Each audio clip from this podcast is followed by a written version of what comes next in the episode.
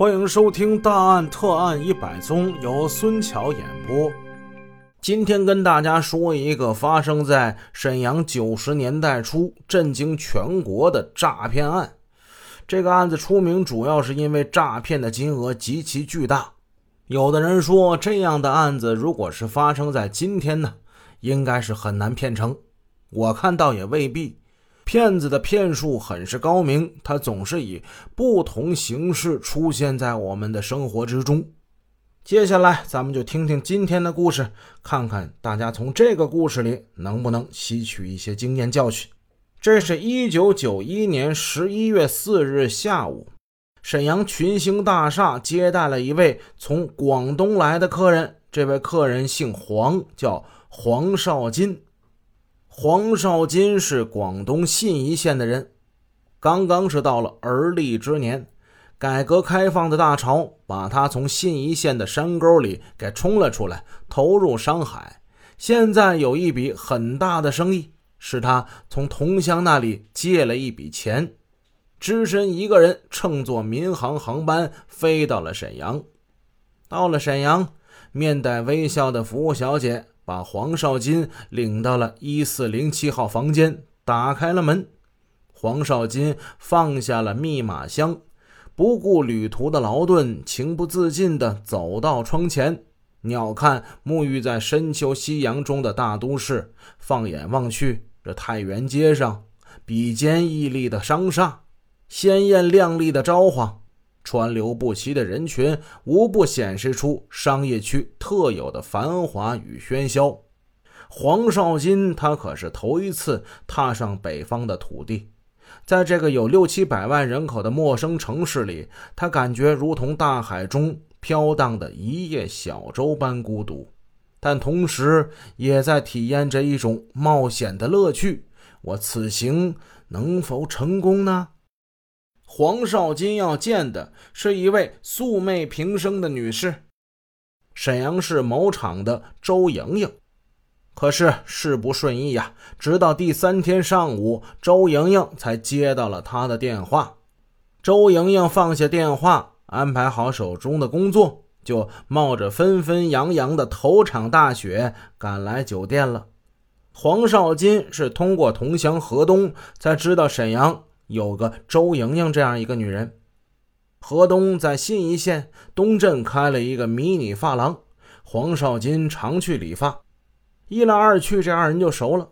有这么一天，黄少金就跟河东说：“说想开个服装公司，急等用钱呢，能不能借我个三千八？”河东这人很仗义，一看都是同乡，没二话，三千八拿了出来，借给了黄少金。等到后来，河东再见到黄少金的时候，黄少金神情沮丧。哎呀，我的钱呢？被人骗去了。河东心里一沉，但又一想，怕什么呢？他家在这儿呢，孩子在这儿呢，还怕你跑了不成？他希望黄少金能够时来运转，大赚一笔，这样啊，就能把之前借给他的钱还给他了，说不定还能多还点呢。半年之后，这黄少金又来到了迷你发廊，一进门笑嘻嘻的就打招呼：“哎呀，何老板啦，这一场生意如何？”哎呦，稀客稀客！何东赶紧是扔下理发中的客人，手拿电吹风走了过来。何东心想：这不是过来还钱的吧？哎呦，多日不见啊！现在在哪儿发财呀？我嘞，现在做工艺品生意。黄少金往长椅上一坐，从衣袋里取出了一沓彩色照片，递了过去。啊，给你看看呢。何东放下电吹风，接过照片，一张张的看起来。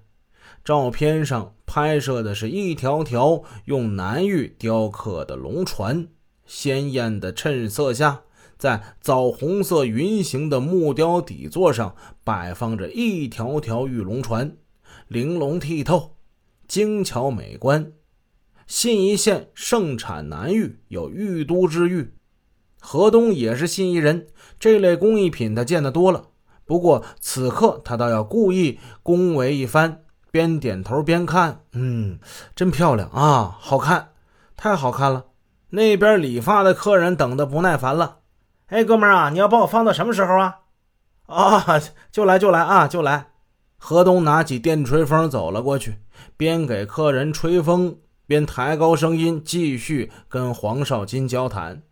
哎，你这个生意啊，这是怎么做呀？这是？我嘞，现在搞出口。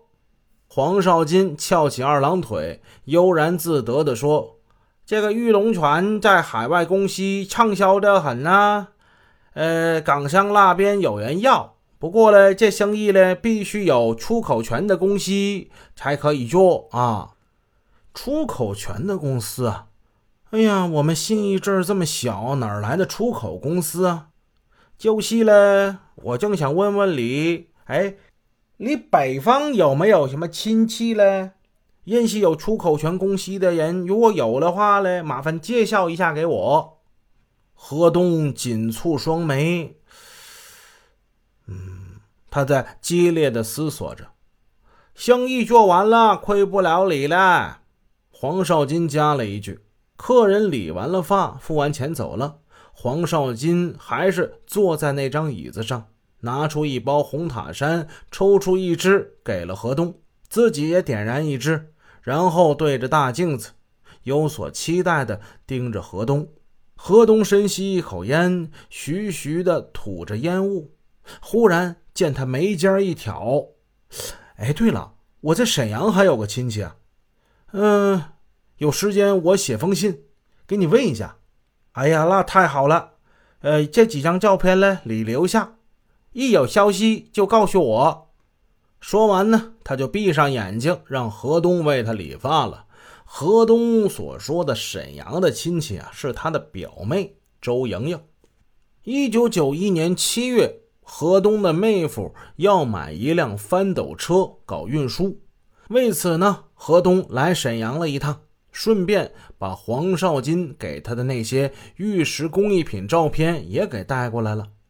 周莹在母亲家会见了这位从来没见过的表哥，他看到这些照片之后就问说：“表哥呀，这些工艺品在你们南方就可以出口，你为啥舍近求远？”